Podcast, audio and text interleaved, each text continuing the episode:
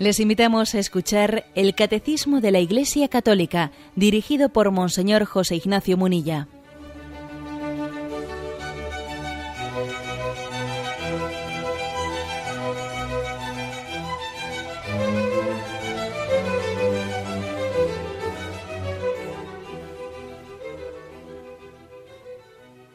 Un cordial saludo a todos los oyentes de Radio María.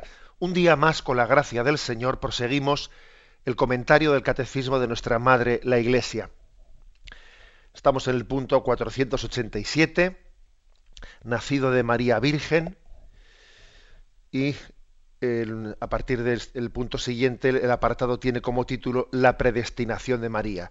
Quisiéramos hoy explicar estos tres puntos del 487 al 489. ¿eh? Nacido de la Virgen María, la predestinación de María. Bien, el primer punto que es muy breve dice, lo que la fe católica cree acerca de María se funda en lo que cree acerca de Cristo. Pero lo que enseña sobre María ilumina a su vez la fe en Cristo. Dos afirmaciones. ¿eh? La fe mariana nace de la fe cristológica. Y en segundo lugar, la fe en María no solo nace de, sino nos eh, ayuda a entender mejor la fe en Jesucristo. Creo que me habéis escuchado en alguna ocasión una anécdota que tuvo lugar pues en una de las ruedas de prensa que los papas suelen conceder que Juan Pablo II, el beato Juan Pablo II solía conceder también el Papa actual. Eh, pues en, el viaje, en el contexto de un viaje apostólico, se aprovecha el viaje para que allí con todos los periodistas que viajan con él, pues haya una, rueda de prensa informal. Y entonces hubo un papa, perdón, un papa, un periodista que le dijo a Juan Pablo II, claro, como él tenía ese lema de totus tus, dice, Santidad, ¿por qué es usted tan mariano? ¿Por qué un papa tan mariano? Y entonces él respondió, por motivos cristocéntricos, que fue una respuesta de esas, bueno, pues, que para que quedasen escritas para siempre, ¿no?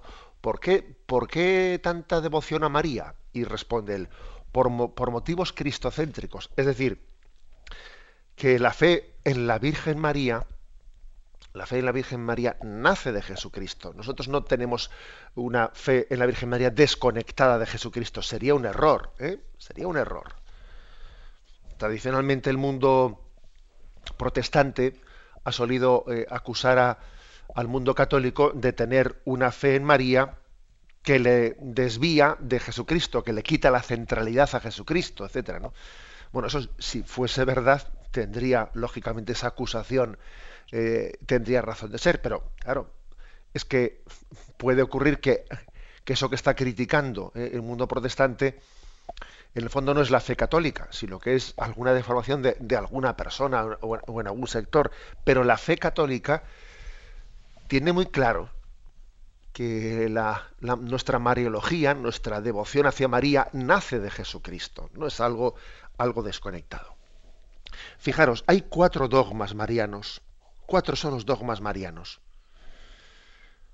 No lo digo por, orden, pero vamos a ver, por la Inmaculada Concepción, la Asunción de María al cielo, la Virginidad Perpetua de María y Santa María, Madre de Dios. Son cuatro los dogmas marianos. Estos cuatro dogmas marianos, está claro que cada uno de ellos lo que hace es subrayar un aspecto de, Jesucristo, de su, de su identidad y de su soteriología, es decir, de, de su misterio salvífico. Cada uno de los cuatro. Cuando decimos, cuando hablamos de la Inmaculada Concepción,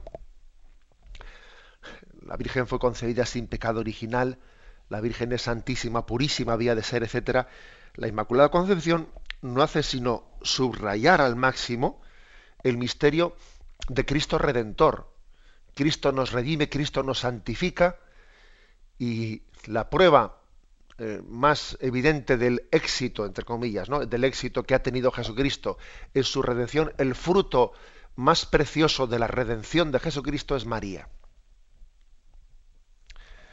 Es como cuando un pintor eh, te enseña su galería, sus obras, y te dice, mira, te voy a enseñar el cuadro al que le tengo más cariño, el cuadro que para mí ha sido mi obra maestra. De todas las, eh, las obras que he pintado a lo largo de toda mi vida, pues creo que el culmen de mi obra artística, el momento en el que pues estaba más en forma el pintor, para entendernos, ¿no? Pues ¿cuál es? Pues este es el cuadro. Pues yo qué sé, pues las meninas, ¿eh? las meninas de Velázquez, o el que fuere, ¿no? Bueno, pues Jesucristo Redentor nos diría, la obra más perfecta de la redención es María. Hablar de la Inmaculada Concepción es hablar de, de Cristo Redentor, que en ella la redención fue tan perfecta que incluso la redimió impidiéndole caer.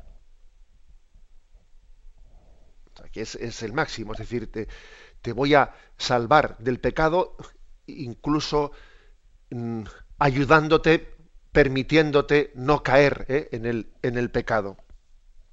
Por eso, hablar de la Inmaculada Concepción es subrayar la figura de Cristo Redentor.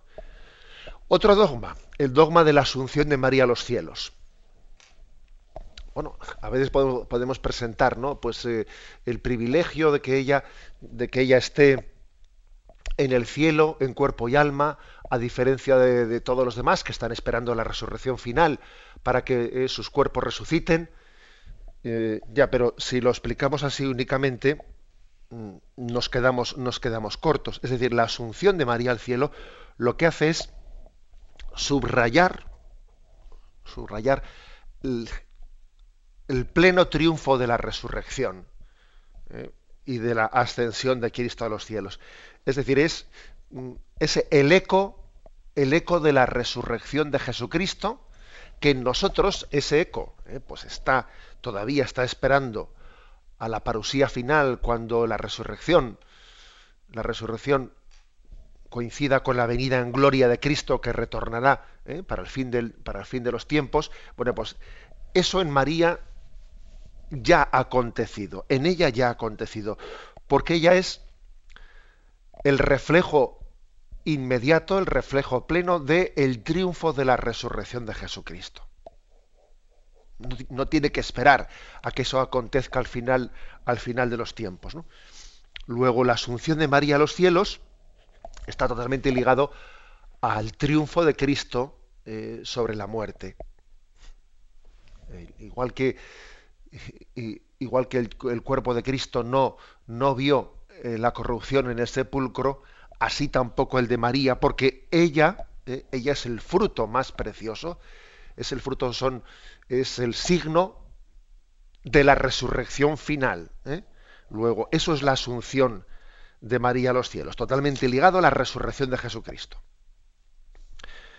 El siguiente dogma, la virginidad, la virginidad perpetua de María.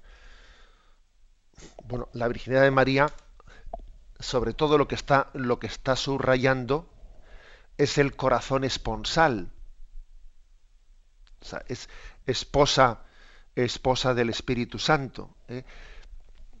Está subrayando el corazón, eh, el corazón célibe de Jesucristo, que no lo olvidemos, Jesucristo tuvo un corazón célibe, es decir, él em, se entregó plenamente en su relación, humanamente hablando, eh, hay que decir que su corazón estaba consagrado, eh, consagrado plenamente al Padre.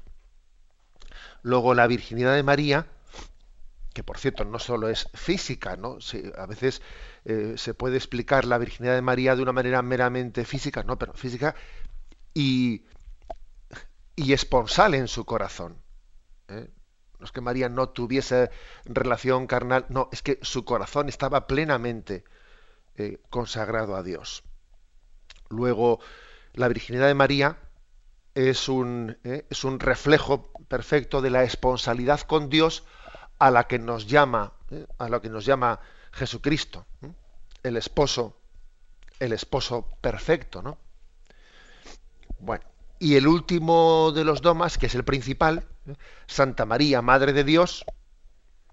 Pues mira, Santa María, Madre de Dios, es el dogma cristológico por excelencia, porque eh, ella nos está recordando con este, con, este dogma que ese Jesús, que ese Jesús es Dios hecho hombre, es el verbo encarnado, hasta el punto de que a María le decimos madre de Dios. Ya sabemos que ella no es madre de la naturaleza divina, ¿eh? Que es mm, que ella ha concebido la naturaleza humana, en la que se ha encarnado plenamente ¿no? la segunda persona de la, de la, Santísima Trinidad. Pero como uno no es madre de las naturalezas, sino madre de las personas, por eso se dice Santa María, Madre de Dios. ¿eh? Luego, este es un dogma que está subrayando pues, la encarnación, ¿eh? el misterio de la encarnación y de la divinidad de Jesucristo. En resumen, que estos cuatro dogmas marianos, la Inmaculada, la Asunción, la Virginidad y Santa María, Madre de Dios, estos cuatro dogmas, lo que hacen es subrayar el misterio de Jesucristo. Inmaculada, la redención perfecta de Cristo. Asunción de María a los cielos, triunfo pleno de la resurrección de Cristo. Virginidad de María, ¿eh? la esponsalidad del corazón de Cristo. Santa María, Madre de Dios, la divinidad de Jesucristo, es decir, la encarnación, la encarnación del, Dios que se hace hombre. Bueno, pues son, fijaros que la Mariología en absoluto está desconectada de la Cristología, sino todo lo contrario. Lo que está es subrayándola, lo que está es, esto se refiere al catecismo, ¿eh? cuando dice que lo que creemos acerca de María se funda en lo que creemos acerca de Cristo. Y no solo eso, sino dice, sino que lo ilumina. ¿eh? A veces eh, nuestra fe mariológica, nuestra fe en María, eh, sirve muy mucho para identificar, para desenmascarar otros errores. Otros errores, por ejemplo. Pongo un ejemplo concreto. Pues en años anteriores se extendió mucho el, un error, un error en el campo de la escatología, es decir, el campo del más allá de la muerte, que venía a decir que nosotros, en el mismo momento en el que fallecemos, ya hemos resucitado. Claro, es que eso nosotros, te dicen algunos, ¿no? Incluso algunos teólogos por ahí. Claro, es que eso, eso de decir que esperamos la resurrección, eso es una forma de hablar, porque para nosotros el mismo momento de la muerte es el mismo momento de la resurrección, ¿no? Mientras que la fe católica dice otra cosa, dice que el momento de la muerte es la separación del cuerpo y alma, que el alma comparece inmediatamente delante de Dios ¿no? y recibe su retribución en el juicio particular, pero el cuerpo reposa y está esperando ¿no? la resurrección en el momento de la parusía, el momento del final de los tiempos, y entonces el cuerpo resucitado se unirá, se unirá a su alma, bien sea en la, en, en el cielo, ¿no? en la contemplación eterna de Dios y en el gozo y el disfrute pleno, o bien sea también en un estado de condenación, se unirá el cuerpo al alma. Bueno, esa es la fe católica. Entonces, te viene y te dice alguno, no, eso es una eso es una manera de hablar, es un genio literario, eso no sé qué. Eh, en el fondo, en el mismo momento en el que en el que mueres, ya has resucitado. Y uno dice, ¿ah, sí? Y entonces la Virgen María lo que decimos en el dogma de la asunción a los cielos, eso que decimos que ella, a diferencia del resto, ¿eh? del resto de los mortales, María ya ha recibido, ¿no? Ese don de estar resucitada, que su cuerpo, ¿no? Participe plenamente de, la glorificación, ha sido, ha, sido asunta a los cielos en cuerpo y alma, sin conocer la corrupción de la carne, etcétera. Eh, entonces, ¿en qué queda eso? si a todos les pasa eso en el mismo momento de la muerte, entonces, ¿qué significa el dogma de la asunción de María a los cielos en cuerpo y alma? sería, sería absurdo, no tendría. Es decir, que, que los, dogmas marianos nos ayudan también para desenmascarar errores teológicos. Decir que en el mismo momento de la muerte todos resucitamos es absurdo. Entre otras cosas, entre otras cosas, la Iglesia cuando habla de la resurrección siempre habla con en, un tiempo que está por llegar. Cuando llegue la resurrección, pedimos, Señor, por, el, por estos fieles difuntos, para que cuando llegue la resurrección, los fieles difuntos eh, en este momento estar en un estado intermedio, lo que se llama la escatología intermedia, en el que sus almas todavía están carentes del cuerpo mm, hasta la resurrección final. Excepto María, excepto María que por la asunción, por la asunción a los cielos ella no ha conocido la corrupción de la carne, sino que ha, recibido de una manera eh, plena y adelantada, para entendernos, la, el triunfo pleno de Cristo sobre la corrupción. Quiero decir que la fe en María nos ayuda a entender otros misterios de la fe que a veces podemos, sin la compañía de María, eh, o, pues podemos cometer errores. ¿no? O sea, María es un foco que ilumina la comprensión de la fe. Bueno, he puesto este ejemplo, pero podríamos poner, poner otros muchos, ¿no? En resumen, punto 487. En resumen es que nuestra fe en María se funda en la fe en Cristo, y además nos sirve para iluminarlo y para entenderlo mejor y para no cometer, para no cometer errores. Es una ayuda para discernir ¿no? la, la ortodoxia de la fe. Tenemos un momento de reflexión y continuamos enseguida.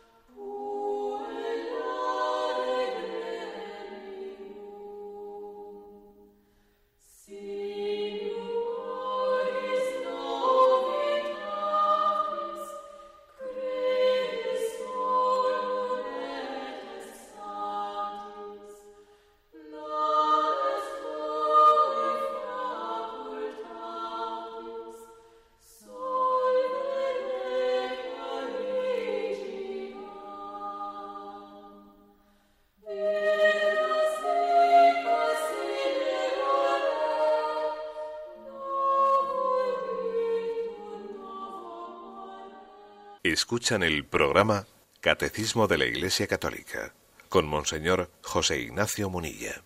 Pasamos al punto 488, que tiene como título La predestinación de María. Dice, Dios envió a su Hijo, pero para formarle un cuerpo quiso la libre cooperación de una criatura. Por eso desde toda la eternidad Dios escogió para ser la madre de su Hijo a una hija de Israel, una joven judía de Nazaret, en Galilea, a una virgen desposada con un hombre llamado José, de la casa de David. El nombre de la virgen era María. El Padre de las Misericordias quiso que el consentimiento de la que estaba predestinada a ser la madre precediera a la encarnación, para que así como una mujer contribuyó a la muerte, así también otra mujer contribuyera a la vida. Bien, esto último esta es una cita de la Lumen Gentium, de una de las constituciones principales del Concilio Vaticano II. Aquí el término principal es el término predestinación, ¿eh? predestinación, que es un término que, por cierto, ¿eh? es un término que nosotros con frecuencia lo solemos utilizar mal. ¿eh? La palabra predestinación a veces la solemos utilizar pues, pues como algo contrario, ¿eh? contrario a, a, la libertad del hombre. Claro, es que estaba, estamos predestinados a esto, ¿qué se le va a hacer? ¿no? O sea, es decir, si, si yo, si yo meto la pata, digo, es que estaba predestinado. pues a veces la palabra predestinación con frecuencia la solemos utilizar como una especie de designio que pretende justificar eh, o, quitarnos responsabilidad eh, en cómo hemos utilizado la libertad. Como estaba predestinado, pues no hay nada que hacer, ¿no? Pues como Judas estaba predestinado a traicionar a Jesucristo, pues el pobre, pues el pobre qué va a hacer, ¿no? Pues mira, pues es que no tuvo más remedio que, traicionarle porque estaba predestinado. ¿Eh? Me, explico. ¿eh?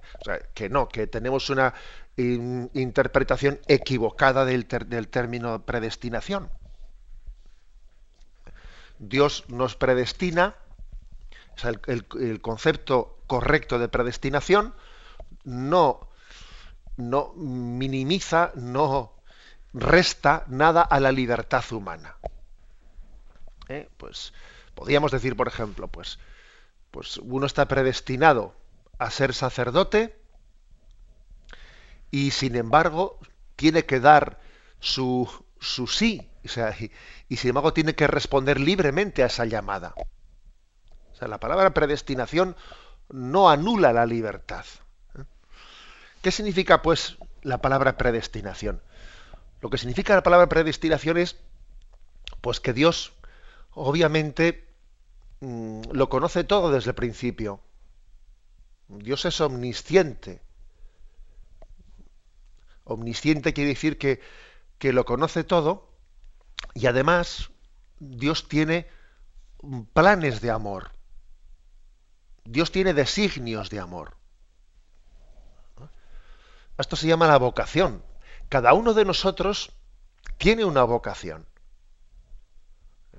Cada uno tiene una vocación que, ha nacido del corazón de Dios que le ama. Entonces, como Dios te ama, tiene una vocación de amor.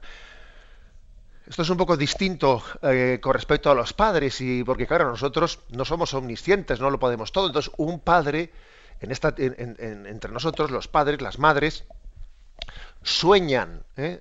sueñan con respecto al futuro de sus hijos. Me gustaría que mi hijo, me gustaría, bien, un padre y una madre no tiene un, un, designio, no tiene una visión de predestinación de su hijo. Eso es imposible, ¿no? Eso solamente lo puede tener Dios. Pero en el caso de Dios no es que sea un sueño. ¿eh? En el caso de Dios es que Dios lo conoce todo y por lo tanto su, su designio es una vocación. Cada uno de nosotros tiene una vocación. ¿Eh? Habéis escuchado en alguna ocasión una, una, distinción, bueno, pues que yo creo que puede ayudar, ¿no? Que es la distinción de decir nosotros, nosotros no somos eh, los cristianos, quiero decir, ¿no? Los creyentes, no somos inventores, somos descubridores de la vocación de Dios. Yo no me invento mi vocación. No, no, me la invento. Un inventor, eh, sabemos que eh, lo que hace es sacar de su mente algo que no existía, pero el descubridor no. El descubridor no saca de, de, la nada, lo que hace es descubrir algo que estaba ahí, pero todavía no lo había percibido. Nosotros somos descubridores de la vocación de Dios, no inventores de la vocación. ¿Por qué?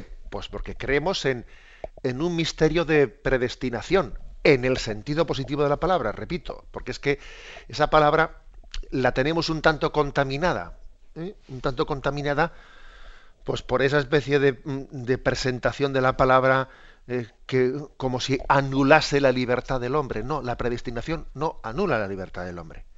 Pero es verdad ¿eh? que Dios, en su misterio de omnipotencia y de infinitud, ¿no? pues llega a tener ese designio personalizado para cada uno de nosotros. Bueno, esto que podemos decirlo de todos, ¿eh? De cualquiera que estamos aquí presentes, podemos hablar de una eh, predestinación, de tener una vocación. Dios ha pensado en cada uno de nosotros de una manera muy especial.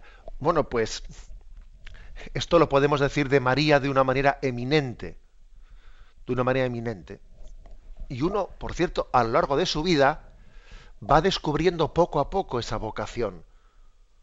No penséis que María desde el principio ella lo sabía todo, no. María tiene como una peregrinación de la fe, así lo dice Juan Pablo II. María, peregrina de la fe, en, su, en la peregrinación de su vida va descubriendo ¿no? en, qué, consiste esa predeterminación, en qué consiste esa elección eterna. Desde toda la eternidad he soñado en ti. Desde toda la eternidad te he amado, te he elegido. María lo va, lo va descubriendo. y creo que ella también nos, nos enseña a nosotros ¿no? a, a sabernos elegidos por Dios en una vocación. Creo que es un gran servicio el que ella nos hace. El hecho de que a ella le contemplemos como elegida de Dios, ¿eh? bueno, y ella te dice, seguro que ella nos diría, oye, que también tú eres elegido de Dios, ¿eh? Que también tú eres elegido de Dios. Como cuando decimos Juan, el discípulo amado, seguro que Juan nos diría, oye, que también tú eres el discípulo amado, ¿eh? Bueno, pues, pues es así. es, hermoso ver cómo María nos ayuda a sabernos y, sentirnos elegidos de Dios. Y además, ¿eso qué, supone? Pues que, pues que uno tiene que ser consciente, pues colaborar con Dios supone, pues por una parte, ¿no? Mm, dar pleno consentimiento eh, al designio de Dios, o sea, no es algo meramente pasivo. ¿eh? Es verdad que el término con el que María se expresa, he aquí la esclava del Señor, hágase en mí según su palabra, bueno, tal y como está formulado, es un término pasivo. Hágase. No dice haga yo, dice hágase. Ya, pero aunque esté formulado de una manera pasiva, es obvio que el hágase no es sin ella, sino es contando con ella y a través de ella. ¿Eh? es verdad que Dios, que digamos hay, existe como una prioridad ¿eh? de la acción de Dios siempre. ¿Mm? Eso es verdad, es verdad, nosotros no podemos equiparar la iniciativa del hombre a la iniciativa de Dios. No, no, la iniciativa siempre parte de Dios. Pero no de forma que nosotros seamos como algo inerte, algo que no coopere. No, no, no, es así. ¿eh? Dios, Dios está, está poniendo, nos está llamando a unos corazones libres a cooperar con Él. O sea, no es como Dios no, a veces utilizamos ejemplos, ¿no? Pues por ejemplo, como la arcilla en manos del alfarero. Bien, es una imagen, pero la arcilla, la arcilla no tiene voluntad libre, ¿sabes? La arcilla eh, es, algo inerte. Y así como el escultor, por ejemplo, pues eh, coge una piedra y la va esculpiendo, o como el alfarero coge la arcilla. Bien, está, está bonito el ejemplo, eh, está bonito, pero es un ejemplo que no se puede aplicar literalmente, porque es que Dios es el alfarero y Dios es el escultor, ya, pero la diferencia está en que el corazón de María y el corazón de cada uno de nosotros no es mera arcilla, no es mera piedra, sino que es libre y tiene que tomar decisiones libres. Luego, hay, hay ejemplos que mm, tenemos que servirnos de ellos sin pretender eh, comprenderlos literalmente. Porque es que nosotros tenemos una libertad. ¿eh? Luego, la imagen esa de la predestinación mm, hay que entenderla sabiendo que Dios pide nuestra colaboración, pide nuestro consentimiento.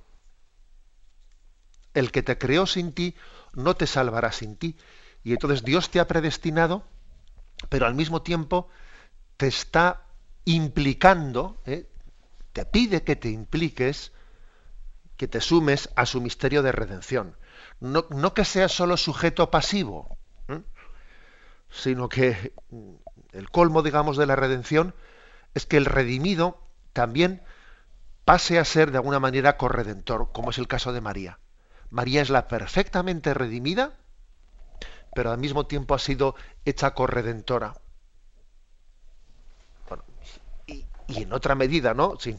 en otra medida a nosotros nos pasa lo mismo, es decir, que el Señor nos llama a, esos que a quienes ha dirigido su redención a participar con él, a completar en nuestra carne lo que falta la pasión de Cristo, que dice San Pablo, a hacer, hacer de nuestra vida, pues de mis enfermedades, de mis, eh, de mis cruces, de mis problemas, hacer de ellos una participación en, esa, en ese misterio de la redención del mundo. Tenemos un momento de reflexión y continuaremos enseguida.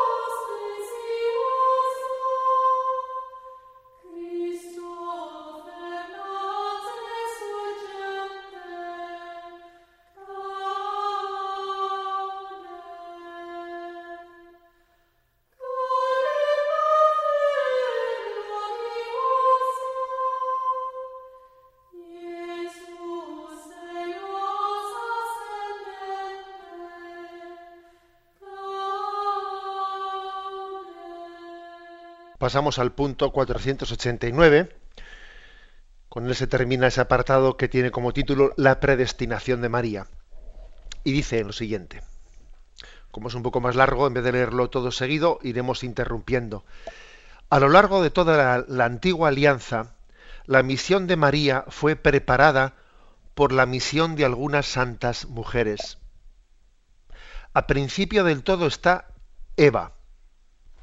A pesar de su desobediencia, recibe la promesa de una descendencia que será vencedora del maligno y la de ser madre de todos los vivientes. ¿Eh? Luego seguimos leyendo. Bueno, os voy a decir una cosa que nosotros eh, generalmente hemos oído hablar de Eva, de Eva y de Adán como la pecadora, como el pecador, pero la tradición la tradición oriental les llama Santa Eva y San Adán, o sea que están, o sea, se proclaman y se veneran como santos. ¿Por qué? Porque no solo pecaron, también muchos santos pecaron, pero luego, eh, pues Dios les dio, les dio, la gracia de morir en santidad, ¿no? De morir, eh, pues, llevando adelante ¿no? la obra de santificación. Digamos que la santidad no, es una especie de proclamar a alguien santo, no es decir que durante toda su vida no rompió un plato, que se lo digan sino a San Agustín, sino entender que el momento eh, en el que Dios le llamó de esta vida, el momento final de la vida, pues había completado todo un proceso de purificación y se presenta ante Dios Santo. Eh, por eso la tradición y la tradición oriental eh, le llama a Eva Santa Eva y a Adán San Adán. Bueno, no sé si conocíamos todos este detalle, pero es un detalle importante, que por cierto nos da una gran esperanza, una gran esperanza a los que pues, somos tan pecadores como Eva y como Adán. ¿eh? Es una gran esperanza que ellos sean santos. Bueno, pues dicho esto, dicho esto, digamos que se dice al, al principio de todo, a pesar de la desobediencia, recibe la promesa de que una descendencia de ella, ¿no? pues será vencedora del maligno. Génesis 3.15. ¿eh? Génesis 3.15. Conocéis este famoso texto que dice así. A ver, aquí está. Pondré enemistad entre ti y la mujer, entre tu linaje y su linaje. Él te pisará la cabeza mientras acechas tú su calcañar. Es una promesa de salvación que tiene lugar en el mismo momento en el que ha acontecido el drama del pecado. Y está hablando de que habrá un descendiente del linaje de la mujer que pisará esa cabeza. ¿Quién es ese descendiente? Jesucristo. El que pisa la cabeza es Jesucristo.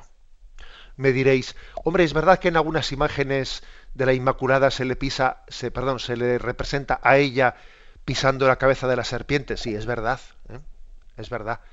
Pero entended que María no le pisa la cabeza a la serpiente por su propia mm, por, por, su propia santidad, sino por la santidad que ha recibido de Dios. Es decir, ella participa. Es como cuando eh, un ejemplo, ¿eh? como cuando alguien imagínate a alguien que pues llega el ministro eh, pues de obras de, obras públicas a un sitio y va a inaugurar un tramo de una carretera ¿eh? y entonces se pone una cinta no se pone una cinta y y bueno pues eh, él tiene tiene la deferencia de coger la tijera y en vez de ser él el que corte la tijera pues por ejemplo pues le, le da las tijeras a pues, imaginémonos no pues a la pues a la reina de las fiestas de ese año de ese pueblo, a la reina de las fiestas, y le dice, corte usted el, o sea, le pasa la tijera y le dice, corte usted el tramo, la cinta. Obviamente está teniendo como un regalo, como una misericordia para, le, quiere dar a ella el protagonismo de cortar la cinta, ¿no? Aunque en teoría le correspondería pues al ministro de, ¿eh? de Obras Públicas. Bueno, como siempre, perdón por el ejemplo que, pero algo así ocurre, es decir, el que le pisa la cabeza a Jesucristo, perdona, perdón, a, la serpiente es Jesucristo. Si representamos a María pisando la cabeza de la serpiente, es porque la gracia de Dios, la misericordia de Dios, hace que ella sea partícipe de la victoria de Jesucristo sobre Satanás. ¿Mm? Bueno, pues esto es, es, como si Jesús le diría, madre, písale la cabeza. Madre, mm, mm, yo le he vencido, pero quiero que seas tú eh, la que visualice ¿no? esta victoria eh, sobre Satanás. Madre, pisa esa cabeza. Es como una gracia concedida por el hijo a la madre. Bueno, imagen pues no de, la victoria sobre el maligno. Eh, Génesis 3:20 dice, el hombre llamó a su mujer Eva por ser ella la madre de todos los vivientes. Bueno, pues así se le llama Eva, madre de todos los vivientes. Y en el caso de María, por participación, ¿eh? o sea, porque es el, como digamos, el designio sumo, el designio de Dios, ella es madre de todos los vivientes. Madre no, no en el sentido como lo era Eva, porque bueno, de, Adán y Eva nace toda la estirpe humana, pero aquí no estamos hablando de un nacimiento físico, sino estamos hablando de un nacimiento sobrenatural. En el sentido de maternidad espiritual, hay que decir que perdón, María es la madre de todos los vivientes. Si Eva lo era en el sentido de linaje físico, María lo es en el sentido de, bueno, pues herencia espiritual, madre de todos los vivientes. Seguimos adelante y dice, en virtud de esta promesa, Sara concibe un hijo, a pesar de su edad. ¿eh? Entonces, aquí digamos que el catecismo hace como un repaso de las santas mujeres del Antiguo Testamento que de alguna manera están como prefigurando la elección de María. Es algo muy hermoso lo que hace aquí el catecismo. Muy hermoso porque nos, nos, nos acerca a, pues a Sara, a la madre, a Ana, la madre de Samuel, a Débora, a Ruth, a Judith, a Esther. Conocer todas estas figuras del Antiguo Testamento nos ayuda a comprender mejor a María. comprender mejor a María. Por cierto, los que habéis estado en Tierra Santa, eh, pues en Jerusalén, recordaréis ese sitio entrañable, el sitio de la dormición, ¿eh? la Basílica de la Dormición de María, que está ahí en lo alto, en lo alto del monte Sión, y en la cripta, en la cripta donde hay una imagen allí de, María dormida, pues curiosamente está allí representadas todas las mujeres del Antiguo Testamento. Están allí pues desde Eva, eh, la madre de Samuel, Débora, Ruth, Judith, Esther, y, aquello es muy hermoso porque uno, uno percibe, comprende que para mm, para recibir toda la, eh, toda la riqueza que Dios nos quiere dar en María, tenemos que acercarnos al Antiguo Testamento y a todas estas las figuras de estas mujeres que fueron en otra medida, en otra medida fueron elegidas de Dios para traer la salvación a Israel. ¿Mm? Pues por ejemplo, ¿no? Se nos dice, Sara concibe un hijo a pesar de su edad avanzada. Y lo tenéis en Génesis 18, versículos del 10 al 14.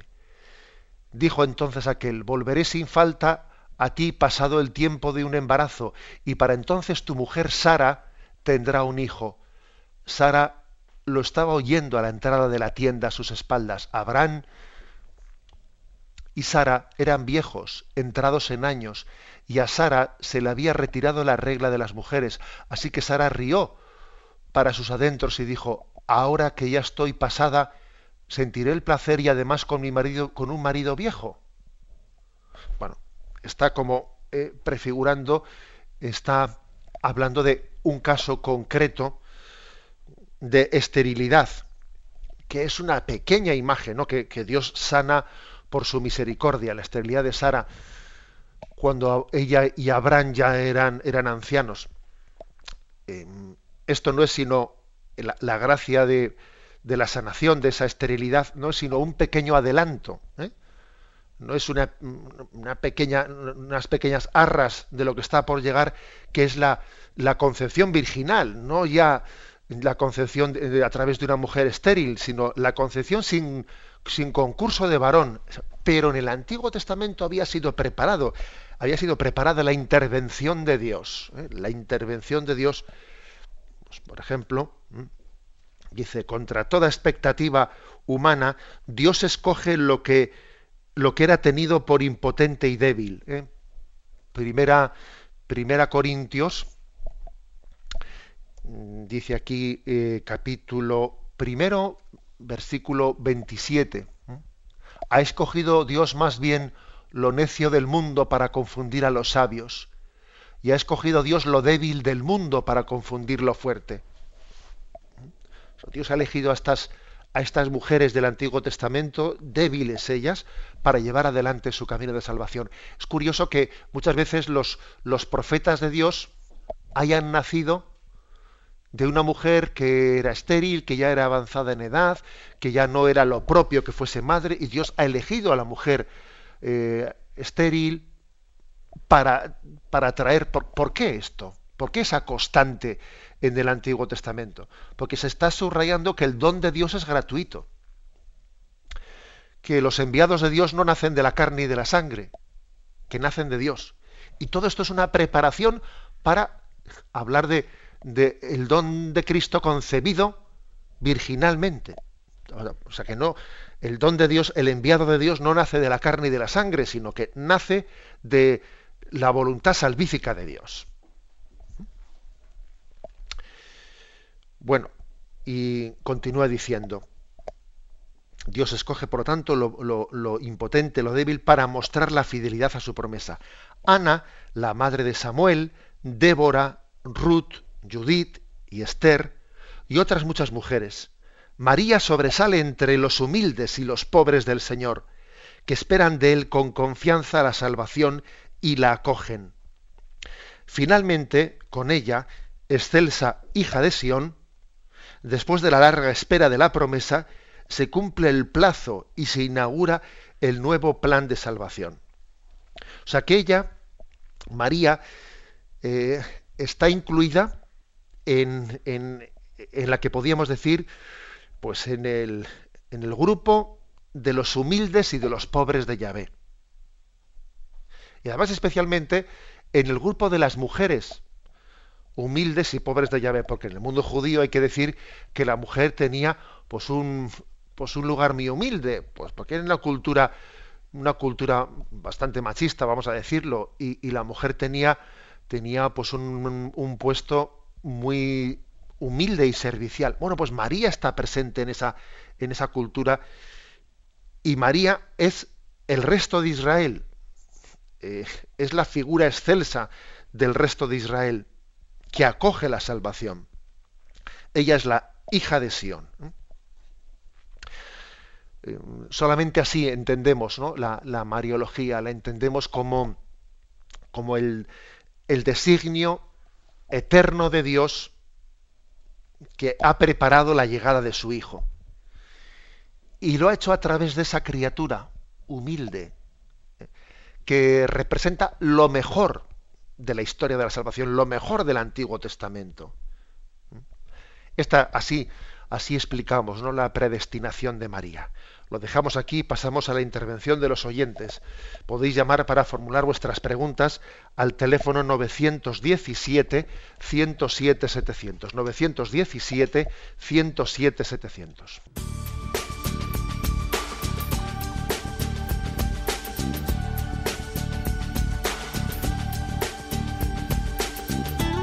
Radio María le ofrece la oportunidad de recibir en su casa sus programas favoritos.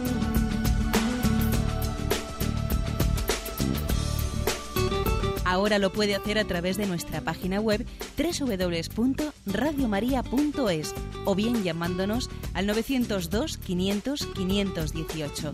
902 500 518. Pídanos el programa que más le interesa en cualquiera de sus emisiones, especificando el día y la hora que lo ha escuchado. Solo nos tiene que decir si lo quiere en CD de audio o CD o DVD en MP3. Haga su solicitud en el 902 500 518 y en www.radiomaria.es. Radio María, más cerca de usted.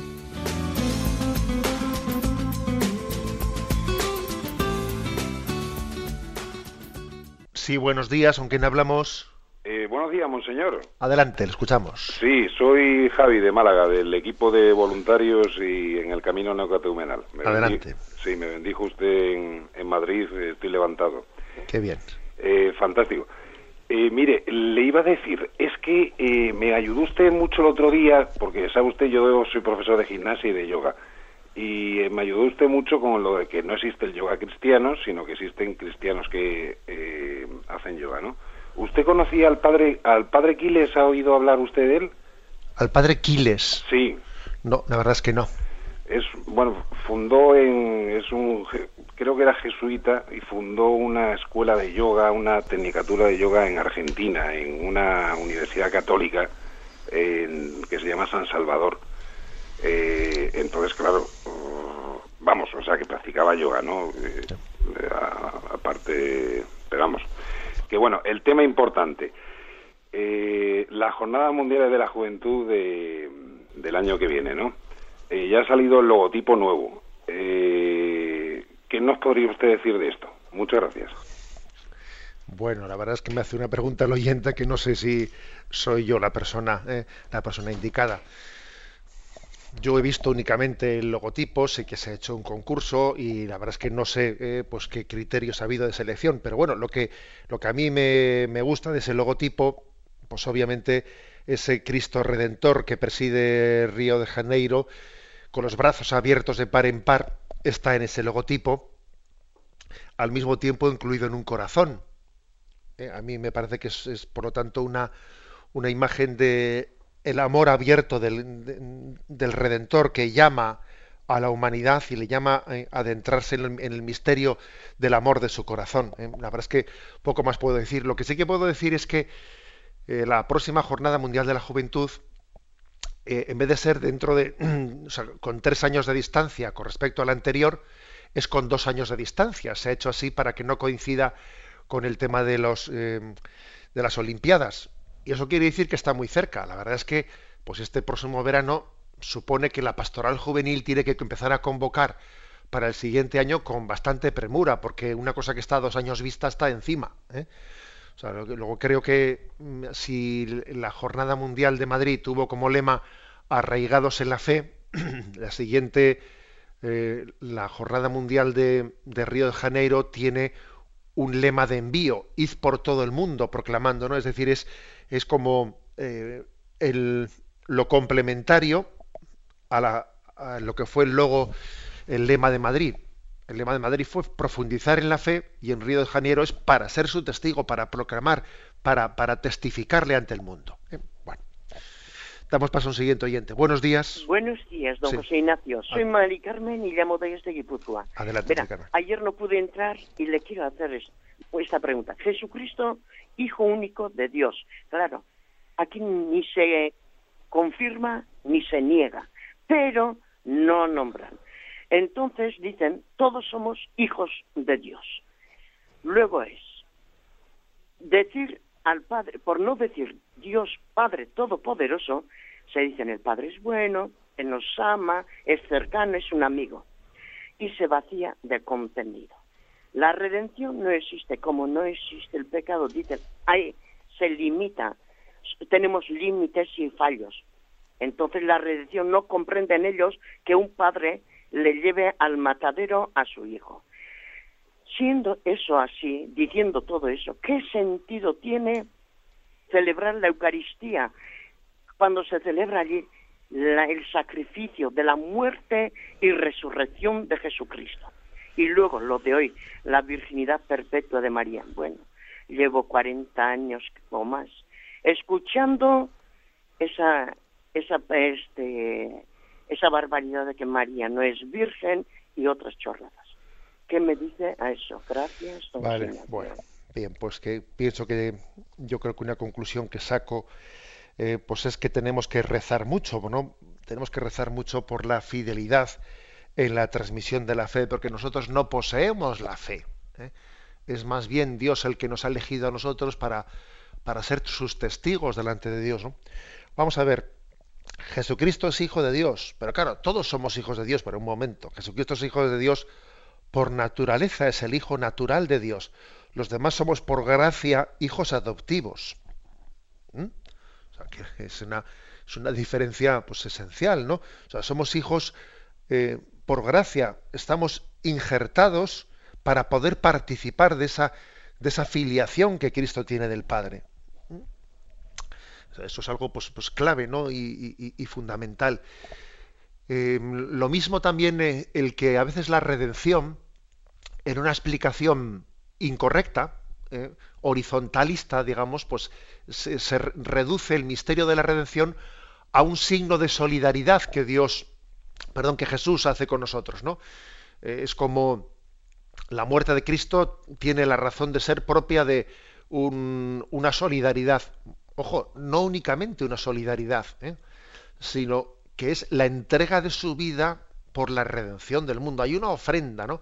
Cristo responde al Padre eh, de alguna manera supliendo, esa es la muerte vicaria de Cristo, supliendo nuestra falta de respuesta. Él da un sí, ¿eh? un sí que redime nuestros noes, nuestros pecados. Eso hay que tener cuidado, tiene razón la oyente, ¿no? Hay que tener cuidado con, eh, con una visión horizontalista de la redención, en el que vaciamos de contenido la cruz de Cristo. ¿Eh? La cruz de Cristo no solo es pues, el destino de un hombre justo que se enfrenta con los poderes fácticos de su tiempo, no, no, eh, es, un, es el designio del amor de Dios que entrega a su Hijo y su Hijo se entrega voluntariamente al mismo tiempo, las dos cosas entrega a su Hijo y Cristo se entrega voluntariamente para redimir nuestro pecado. ¿eh?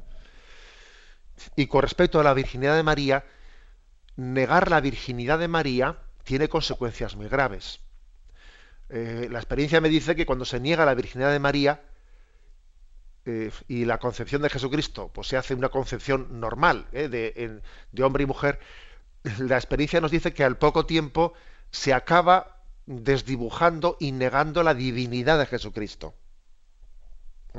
Porque claro, eh, pues porque existe una relación muy estrecha, claro, eh, entre la forma en la que Dios quiso ser, quiso mm, ser concebido en las entrañas de María y la naturaleza divina. O sea, hay una forma, hay una, conveniencia, ¿no? Convenía que Dios para, mm, para llevar adelante la obra de la encarnación eligiese una forma en la que se significase plenamente su divinidad, no solo su humanidad. Y la, la concepción virginal subraya, significa, ¿no? expresa ¿no? Con, mucha fuerza eh, pues el origen no solo humano, sino también divino de Jesucristo. Damos paso a un siguiente oyente. Buenos días. Sí, buenos días, Ignacio. Adelante. Es un encanto y una maravilla. Muchas gracias por todo lo que nos está dando.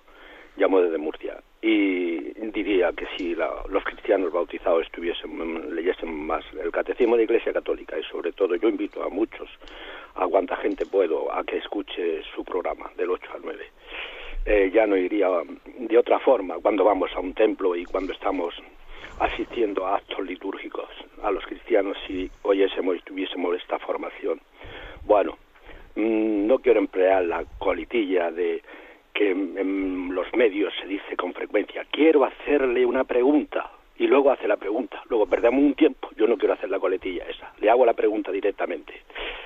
¿Qué relación tiene con la predestinación de Dios con la libertad del hombre? Le pongo el ejemplo. Un sacerdote secularizado. ¿Qué parte tiene ahí el hombre y Dios en eso de la predestinación de la libertad, que termina el sacerdote secularizado casándose con hijos cuando en principio fue sacerdote. Vamos a ver, eh, la predestinación de Dios no solamente tiene lugar cuando hemos sido santos, sino también cuando somos pecadores y somos infieles a la llamada de Dios. Estoy hablando de la hipótesis de que esa secularización pues, sea por infidelidad personal. ¿eh? Y usted ha puesto el caso de ese, pero vamos, pongamos cualquier caso. O sea, es decir, alguien que está en la cárcel, alguien que, que ha cometido un error tremendo, ¿no? De infidelidad en su matrimonio, de tal, de tal, ¿no? Entonces, ¿cómo se entiende ahí la palabra predestinación? Vamos a ver. Mm, entendamos una cosa y es que el, designio de Dios, Dios conoce todo lo que el hombre va a hacer y incluso aunque el hombre obre de una manera que sea desobediente al designio de Dios y por lo tanto no obedezca la vocación a la santidad, sin embargo no por eso se rompe ya ese designio, sino que Dios sigue teniendo una predestinación para que esa persona, habiendo pecado, habiendo desobedecido a Dios, busque el camino de la redención, busque el camino de la salvación posteriormente. ¿Eh? A mí cuando en alguna ocasión me ha venido pues alguna eh, religiosa, por ejemplo, ¿no? Diciendo, yo es que no sé si, si tenía que haber salido, no tenía que haber no salido, porque cometí, no sé, en un momento determinado salí de la orden y entonces ahora yo digo hice bien, no hice bien. O dije, vamos a ver, vamos a partir del momento presente y no, y no perdamos tiempo dándole vueltas a lo que fue, no pudo ser. O sea, voy a abrazar mi momento presente eh, y aunque yo haya podido cometer errores, parto de este momento y quiero responder en esa predestinación de amor al Señor. Incluso eh, en, nuestras desobediencias, en nuestras rebeldías contra el plan de Dios, Dios sigue teniendo un designio de salvación para nosotros. Porque no es lo mismo desobedecer a Dios y que esa desobediencia sea eterna, que una desobediencia a Dios sea, digamos, un tropezón dentro de un camino en el que finalmente lleguemos a la santidad. No es lo mismo, no es lo mismo. ¿Mm? Luego digamos eso, ¿no? que la, predestinación de Dios, la elección eterna de Dios, ¿eh? no queda truncada porque nosotros hayamos sido rebeldes a Dios en un momento determinado, sino que Dios sigue teniendo designios ¿eh? de salvación. La bendición de Dios Todopoderoso, Padre, Hijo y Espíritu Santo descienda sobre vosotros. Alabado sea Jesucristo.